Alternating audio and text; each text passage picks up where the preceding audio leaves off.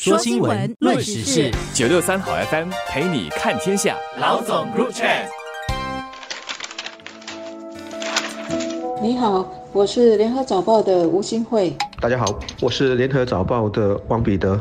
诈骗事件一直层出不穷，骗的手法也一直在更新。最近还有诈骗分子仿冒政府当局提供的反诈骗的手机应用，有民众就被骗了，还好及时发现，才没有钱财的损失。为了继续提醒和教育民众防范诈骗分子，内政部最近设立了反诈骗的公共教育办事处，并且呢，这个办事处从今年三月开始，每个星期五在各大社交媒体推出了四种语文的反诈骗周报。周报的内容呢，是针对那一周的报案率最高的五大诈骗手法，提出相关的反诈骗信息，从而来提高公众的防范意识。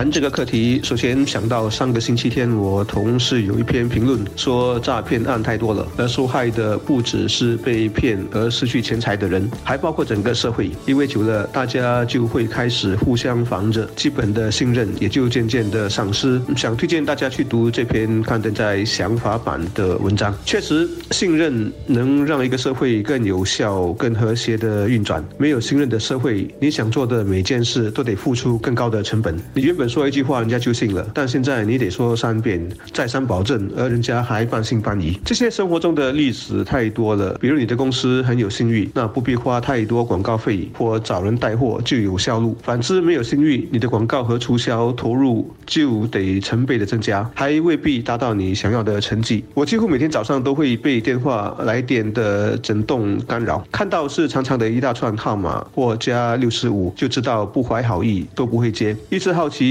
查了一下，竟然还有从南美洲哥伦比亚打来的这种诈骗，尝试很干扰，而且多了，你会对接电话开始抗拒。由于只要无名无姓、不认识的，你下意识会说别浪费时间了。但是不是这样也把一些真实的、有重要事情的电话也排除掉呢？这就是信任不存在后，很多的正常交往也无形中被牺牲了。诈骗，诈骗，是不是听了就烦？那的确，现在我们每天的生活里，不是有垃圾邮件发到我们的手机，或者是电邮，就是有诈骗的电话设法引你上钩。现在呢，有电邮，尤其是那些有附件的电邮，我是不敢随便打开的。陌生电话也不敢随便接。但是这样的结果，的确是如我的早报同事在专栏里写的：人与人之间的信任似乎是变色了。我最近在外头办事，忘了带手机，那临时需要取消一个会议，只好借用人家的电话打给同事。结果电话响了好久，同事没有接，再打还是没接，到第三次才成功联系上。可见真的有急事的话，家人、同事或电话看到陌生电话不敢接，就糟糕了。我的这个小插曲也提醒了我们：第一，不要忘了带手机；第二。手机不要丢了，或者是被偷了，否则真的很麻烦。话说回来，诈骗事件防不胜防。那最糟的是，诈骗集团分子呢，不少都是科技高手，有什么科技就用什么科技。他们也很注意政府的反诈骗信息，警方怎么取缔诈骗分子和教导人家怎么辨别诈骗，他们就使出其他的高招。最会灵活变通的，应该就是他们了。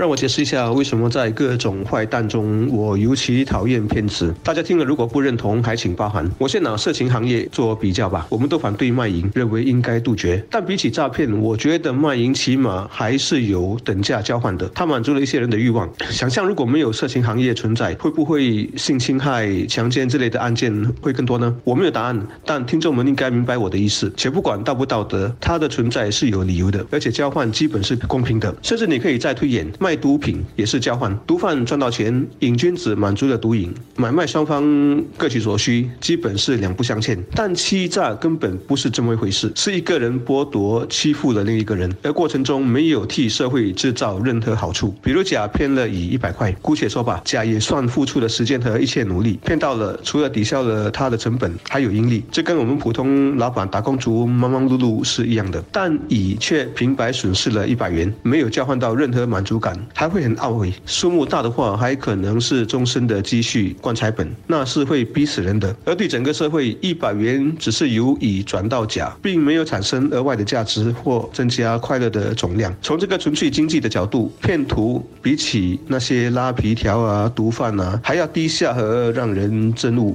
那我们怎么办呢？首先，真的要提醒年长人士和青少年，尤其是越来越多的年长人士，现在也数码化了，会用智慧手机，也会上网阅读和购物等等。所以，看到促销广告和信息的时候，最好不要冲动就去点击，或者即使点击了，也不要随便提供个人资料。第二，诈骗分子最会利用我们的同情心和好奇心。如果接到求助的电话呢，或者是说家里的什么人出事了，那还是要先提防人家是假冒的，一定要先用其他的方式联络他所谓的我们的亲人或者是朋友来查个清楚，不要随便的捐钱或者是给人家你的个人户头号码。另外呢，如果是不幸被骗了，或者是接到可疑的电话和短信，要通知家人，而且是要尽早的通知家人，免得对方一直来纠缠，让自己越陷越深，那被骗的财物就越来越多了。同样重要的是。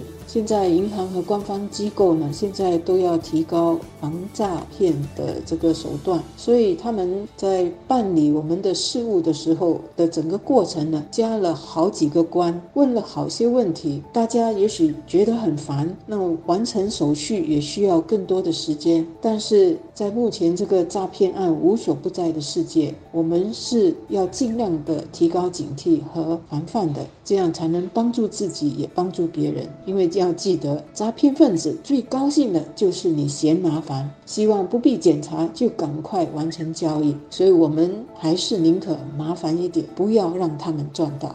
我常想，把骗子抓了，关进监狱，正义得到伸张了吗？通常也没有，因为很多时候受害者并没有得到补偿。不久前，我们的新闻报道，我的一个前同事被外国人骗了几百万元，抓不到没话说，如果抓到了，估计钱也拿不回。但在我们的司法管辖范围里，能不能立法让坏人以自己的财产做出赔偿呢？我提两个思路：一是一个人破产了，他得继续还钱给债权人，但主物是受到保护的。假如我说除了坐牢，你还要把钱还给受害人，如果还不了，不好意思，主物就得套现。那这个当然是极端的提法，但会不会让更多的人在骗人之前得到震慑呢？第二个，我们知道逃税者被抓了，有时不只要坐牢，还要归还更多的款项，因为还有罚款啊、罚金啊等等。如果我们说你骗了人家十万元，你得还二十万外加坐牢，那骗子一定会三思、四思、五思，代价是不是太大了？这是。是是不是不值得做？总之，在刑罚上还可以想一想，